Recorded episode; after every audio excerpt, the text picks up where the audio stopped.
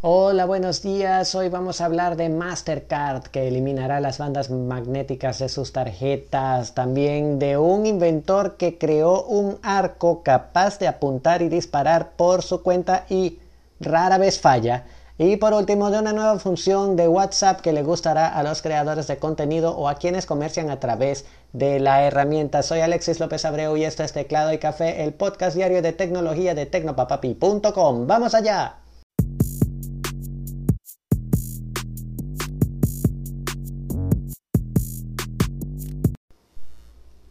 Mastercard anunció que eliminará las bandas magnéticas de sus tarjetas de crédito y débito a partir del año 2024. De acuerdo con la empresa, para ese año los bancos en la mayoría de los mercados ya no estarán obligados a emitir tarjetas de la marca con la banda. La fecha se rueda un poco más en Estados Unidos, donde la eliminación empezará en 2027, según dice la marca en un comunicado en su sitio web.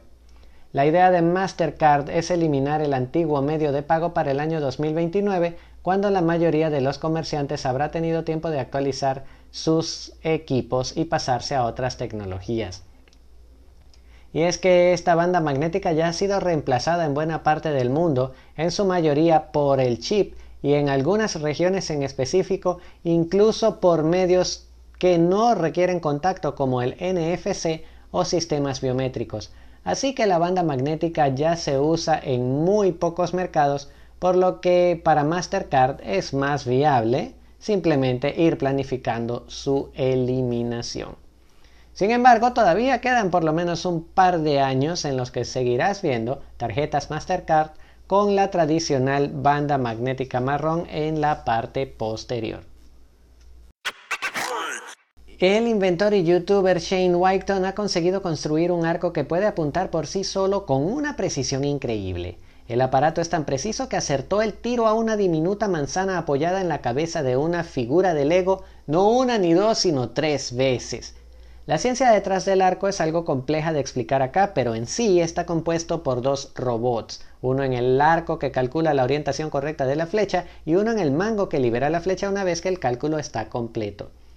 Para ver y calcular la distancia y posición del blanco, una serie de cámaras observan constantemente unas esferas marcadoras en el arco, el anclaje de la flecha y los blancos. Y un software escrito por el mismo Chain, después de semanas de dolores de cabeza y muchos bofetones en la cara, calcula correctamente el recorrido y la posición de un blanco, la posición y el movimiento de la mano y el tiempo de recorrido de la flecha para acertar en casi cualquier ocasión. Si estás viendo esto en YouTube tendrás algunos extractos del video de Shane para deleitar tu curiosidad, pero si realmente quieres disfrutar con todos los momentos graciosos y amargos, estás invitado con toda confianza a ir a ver su canal. No tiene desperdicio. Encontrarás el enlace aquí en la dirección en la descripción de YouTube o en el artículo que acompaña este www.tecnopapapi.com. Por otro lado, WhatsApp está probando un cambio que mejorará sustancialmente los enlaces que compartes en la aplicación. Los usuarios de la versión beta de WhatsApp ya pueden probar una mejora a este tipo de enlaces que habían prometido semanas atrás. Se trata de una vista previa de mayor tamaño que permite apreciar con mayor claridad el contenido que se comparte para hacerlo más atractivo para los contactos. La versión en concreto es la 2.21.1715 que se puede descargar si estás suscrito al programa de pruebas de Google Play, pero que al menos por ahora no está disponible en repositorios como APK Mirror. De cualquier modo, si la llego a conseguir en algún momento, la puedes encontrar en el artículo relacionado con este episodio en www.tecnopapapi.com. El descubrimiento lo hizo la gente de WhatsApp Beta Info que definitivamente no se pela una cuando se trata de predecir características que están a modo de prueba y esperan que pronto, pronto, pronto, pronto llegue a la versión final de WhatsApp. Una mejora que es sin duda muy importante para nosotros los creadores de contenido o para quienes comercian a través de esa red de mensajería. Quería contarte una anécdota muy rápida y es que estaba preparando todo para sacar el episodio 58 también en formato de video en YouTube, pero no quiero simplemente una visualización, sino que por lo menos haya algunas imágenes y descargué una versión más nueva del software Adobe Premiere, que era el que siempre utilizaba y no me está funcionando como esperaba. No sé si es que es muy nueva para mis recuerdos, tenía mucho tiempo sin usar el software, o es porque a mi computadora ya le está pegando la edad.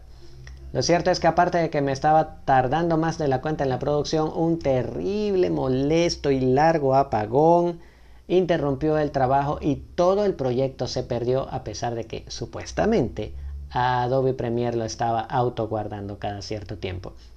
Así que al final, para la hora que todo volvió a la normalidad, ya no tenía sentido sacar el episodio 58 en video. Pero este estoy seguro de que sí lo vas a encontrar. Y con eso terminamos este episodio. Gracias por estar allí. Nos encontramos mañana en otra entrega de Teclado y Café, el podcast de tecnología de tecnopapapi.com. Recuerda que puedes seguir cada uno de estos episodios en www.tecnopapapi.com barra teclado y café, donde tendrás los enlaces para suscribirte en Apple Podcast, Google Podcast, Pocket Cast, Spotify, Anchor y cualquier otro podcatcher que se te ocurra. Además, también en esta web puedes encontrar otros consejos y herramientas para, dominar la tecnología que te rodea. Y recuerda que puedes comentarme, seguirme y descubrir algunas cosas, algunas un poco más personales, siguiéndome en arroba tecnopapapi en Twitter, Facebook e Instagram. Un abrazo y hasta mañana.